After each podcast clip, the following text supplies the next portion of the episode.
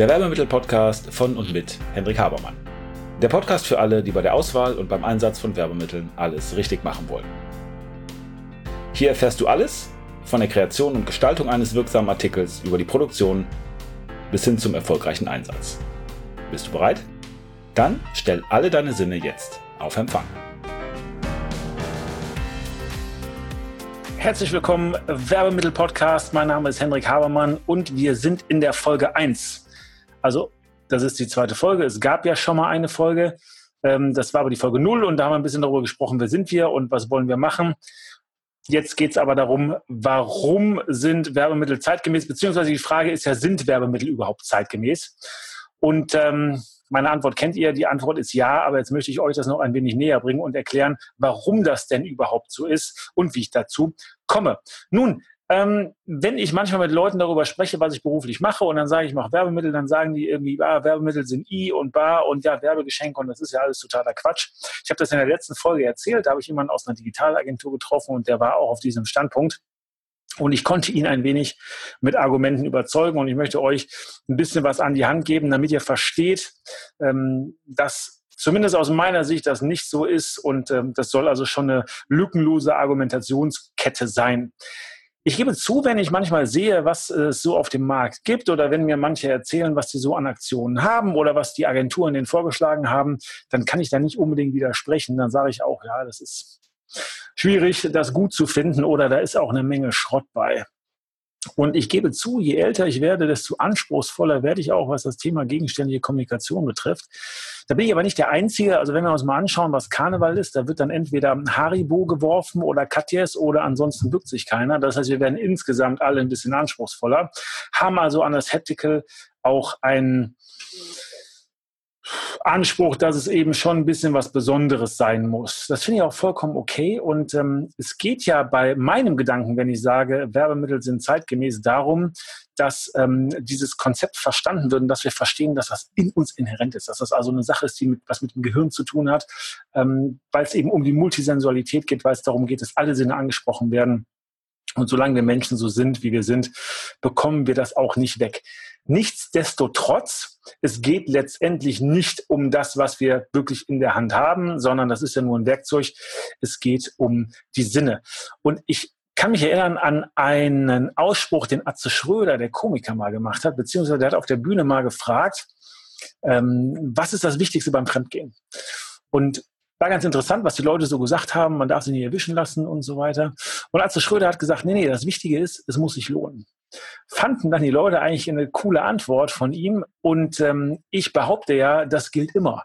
Das heißt, die Antwort ist insofern äh, nicht ganz so schlau, beziehungsweise sie ist sehr schlau, aber sie ist verallgemeinbar, weil das gilt immer. Es muss sich immer lohnen. Wenn etwas nicht funktioniert oder wenn es nichts gebracht hat, war es immer überflüssig. Und das gilt natürlich für jede Marketingaktion und das gilt auch dafür, wenn ihr gegenständliche Kommunikation einsetzt. Also wenn ihr multisensuales Marketing also in Form von Werbemitteln einsetzt. Wenn ihr nichts erreicht, wenn keine Wirkung da ist, dann ist es eben wirkungslos. Und wenn es wirkungslos war, dann war es letztendlich auch überflüssig. Das heißt, es geht darum zu verstehen, worum, worum es geht. Es geht darum, das richtig einzusetzen. Und es geht auch darum, aus meiner Sicht, sich klar zu machen, dass Werbemittel, und das ist ja der Name der Folge, sind Werbemittel zeitgemäß. Die sind nicht nur zeitgemäß, die werden immer zeitgemäßer. Die Relevanz für Werbemittel wird noch mehr steigern. Womit hängt das zusammen? Naja, das hängt, wie ich schon gesagt habe, damit zusammen, dass das Gehirn letztendlich ja ein Zusammenspiel aller Sinneskanäle ist. Ähm, wir hören, riechen, schmecken, fühlen, sehen, packen das alles zusammen und machen daraus einen Sinn, beziehungsweise unser Gehirn macht daraus einen Sinn. Es muss erstmal alles durch den Torwächter des Gehirns, das ist der Thalamus. Da geht alles rein, das wird gebündelt, da wird dann geprüft, kennen wir das oder kennen wir das nicht, ist das relevant oder ist das relevant nicht. Aber das Wichtige ist, je gleicher das alles ist, desto besser erscheint uns etwas, desto emotionaler nehmen wir das wahr und auch desto realer ist das. Kleines Beispiel, wenn ihr eine Gefahr hört, aber keine Gefahr seht und auch keine Gefahr riecht zum Beispiel, dann ist das nicht so wahr und so relevant, wie wenn das alles irgendwie auf das Gleiche hindeutet. Also emotional tiefer ist etwas, wenn alle Sinneskanäle auf das Gleiche hinweisen. Und genau darum geht's. Jetzt gibt's noch Kleinigkeit dazu. Es ist nicht so, dass diese Sinne sich gegenseitig addieren, sondern die multiplizieren sich. Das heißt, der Effekt von etwas, was auf eine spezielle Art und Weise aussieht und riecht und sich anhört und anfühlt und anschmeckt sozusagen idealerweise, ist viel, viel höher, als wenn nur ein Sinneskanal in die entsprechende Richtung zeigt, beziehungsweise die Information in die entsprechende Richtung zeigt, weil wenn die Informationen sich widersprechen, dann irgendwie sind wir verwirrt. Und ähm, es wird also nicht addiert, sondern es wird multipliziert. Es gibt eine Verschränkung der Sinne und je mehr Sinne in die gleiche Richtung gehen, desto bombastischer ist im Grunde genommen die Emotionalität, die wir haben und desto wahrer ist es. Und da gibt es auch einen Fachbegriff für diese Verschränkung. Das nennt man Multisensory Enhancement. Das heißt, die Sinneskanäle werden potenziert und ich habe als Folge davon auch zehnmal, ungefähr zehnmal mehr Gehirnaktivität. Also es passiert deutlich mehr und wir nehmen das viel intensiver wahr. Und darum geht's eben. Kleines Beispiel dazu. Es gab ja vor 100 Jahren mal den Stummfilm und äh, da hat dann jemand Klavier gespielt, um so ein bisschen Emotionalität reinzubringen, weil ansonsten wären die Filme total langweilig gewesen, wenn man es nur sehen würde. Heute hat man die Musik in den Filmen, die wesentlich für die emotionale Wahrnehmung ist. Schaut euch mal einen Thriller oder irgendeinen Horrorfilm an und macht mal die Musik aus ist total langweilig, es ist überhaupt nicht äh, erschreckend. Und genau darum geht's, dass man sagt, man braucht diese kompletten verschiedenen Komponenten. Wie ein gutes Rezept braucht man die verschiedenen Sinneseindrücke, um irgendwie entsprechende Wirkung zu erzielen.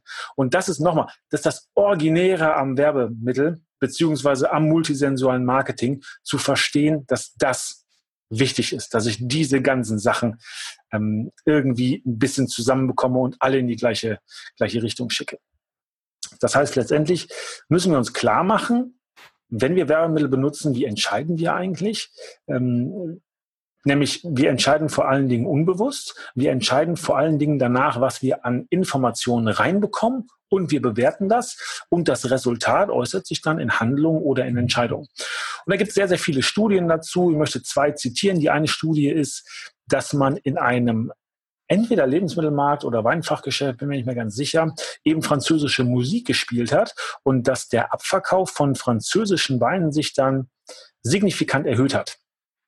Das heißt, und das ist ein unbewusster Prozess, wir hören französische Musik und dann sagen wir, ach ja, französische Weine sind vielleicht ganz interessant. Ich schaue mir die mal an und dann kaufen wir, weil wir dann auf einmal mehr Lust bekommen. Und das war jetzt nur ein Sinn, mit dem gespielt worden ist. Etwas anderer Sinn, der angesprochen wird, ist, wenn eine Bäckerei ihren Brotduft aus der Backstube nicht mehr irgendwie nach hinten bläst, sondern auf die Straße irgendwie signifikant ihre Umsätze. Weil da gehen Leute vorbei, riechen Brot, bekommen Lust auf Brot und sagen, ach, guck mal an, hier ist ja gerade ein Bäcker, ich gehe mal rein und kaufe mir was. Also eine spontane Entscheidung, die am POS getreffen wird, also am Point of Sale, obwohl vielleicht einer gar, eben gar kein Brot kaufen würde. Und so funktioniert es ja auch sonst. Die ganzen Anzeigen, die wir haben, wenn uns ein Mediamarkt oder Saturn in die Geschäfte holen wollen oder ins Internet, genau der gleiche Effekt. Dann sind wir auf einmal da und auf einmal sehen wir was und dann ist irgendwie der Haken dran, also an uns und dann fangen wir an zu kaufen, obwohl wir das ja ursprünglich gar nicht hatten. Also ich erwische mich dabei, dass wenn ich irgendwie Bücher kaufe, ich immer mehr Bücher kaufe, als ich ursprünglich kaufen wollte und eigentlich will ich ja nie Bücher kaufen, sondern ich will nur mal gucken. Also so funktioniert es eben, so lassen wir uns verführen und je mehr Sinne benutzt werden und je strategischer, also auch durchdachter Sinne benutzt werden, desto besser funktioniert es. Und wenn ich sage, Werbemittel werden immer relevanter, dann meine ich damit, dass wir uns immer mehr klar machen müssen, dass wir bewusst die Aufmerksamkeit der anderen Leute lenken müssen, weil unser Gehirn, also das Gehirn von denen, die wir erreichen wollen, immer mehr abschaltet. Wir werden immer mehr mit irgendwelchen Botschaften ähm, zugeballert. Wir haben immer mehr an Input und unser Gehirn stumpft immer mehr ab und blendet immer mehr aus. Das heißt, wir müssen eigentlich besser werden, um reinzukommen um präsenter zu sein. Und das passiert eben dadurch, dass wir emotionaler sind, dass wir mehr Sinne miteinander verschränken, alle in die gleiche Richtung und dann entsprechend als relevanter wahrgenommen werden. Und das wird sich aus meiner Sicht auf alles auswirken, was es gibt. Es geht um die Produkte, die multisensual sein müssen. Und da gibt es auch schon ganz eindeutige Trends, dass Hersteller von Investitionsgütern, also von großen Maschinen, nicht mehr nur sagen, naja, die Maschine muss praktisch sein, sondern die muss eben auch schön aussehen. Und die machen wir eben farbig, weil das auch den Leuten an den Maschinen besser gefällt. und Einfluss auf die Kaufbereitschaft oder auf die Preisbereitschaft für eine spezielle Maschine hat. Also gilt für alles. Das wird Einfluss haben auf die Verpackung. Also wir wissen schon aus Untersuchungen, dass Menschen bereit sind, mehr Geld für ein Produkt auszugeben, wenn es eine schöne Verpackung hat. Das triggert uns eben, das überträgt sich auf das Produkt selbst. Aber selbst wenn wir wissen, dass es das gleiche Produkt ist, sind wir für sowas empfänglich. Also wenn das, was drin ist, nichts anderes ist, wir sind einfach bereit, mehr zu zahlen es schöner finden, weil es ein besseres Bild gibt. Es passt insgesamt in das, was wir eigentlich wollen, nämlich ein rundum schönes, in sich stimmiges Bild. Also, das ist die Bedeutung von Multisensualität. Jetzt gibt es einen Sinn und das ist der haptische Sinn und der hat eine ganz, ganz besondere Funktion. Der ist also ein bisschen rausgehoben und das ist, wie gesagt, der haptische Sinn, also das, was mit Anfassen zu tun hat. Der haptische Sinn wird auch Wahrheitssinn genannt. Und man kann das ganz gut an der, in der deutschen Sprache sehen. Wir können uns vergucken und wir können uns verhören, aber wir können uns nicht verfühlen. Das, was wir fühlen, ist Wahrheit und hat Relevanz. Ähm, auch kleine Kinder, ganz besonders kleine Kinder, lernen die Realität kennen, indem sie die anfassen, beziehungsweise irgendwie in den Mund nehmen oder betatschen ähm, weil sie letztendlich begreifen wollen. Und das gilt eben auch für uns. Also das anzufassen, Dinge wirklich in die Hand zu nehmen, hat nicht nur eine enorme Lernwirkung, sondern ist für das Erkennen der Realität und für Wahrheit verantwortlich. Und gute Verkäufer wissen das ja. Die benutzen zum Beispiel, wenn es ähm, um das Erkennen oder um das Überzeugen geht, einen ähm, Effekt, der nennt sich Besitztumseffekt oder Endowment-Effekt. Und zwar ist das so, dass wenn wir etwas berühren und das am besten möglichst lange, also zum Beispiel in der Hand halten, dann äh, setzt eine vermehrte Verkaufsbereitschaft ein. Das heißt, wir wollen dann die Dinge eher haben, sprich eher kaufen.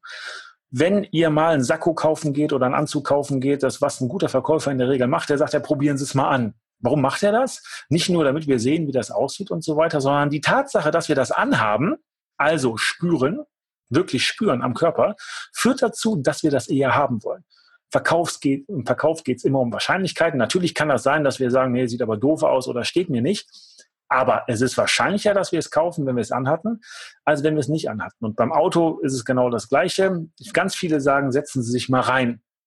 Dann ist ja auch noch dieser Duft ne, von neuen Autos, der übrigens nicht entsteht, wenn man Autos produziert, sondern das ist ein artifizieller Duft, aber den dadurch, dass wir schon vielleicht mal in ein paar neuen Autos gesessen haben, denken wir immer, das ist neu.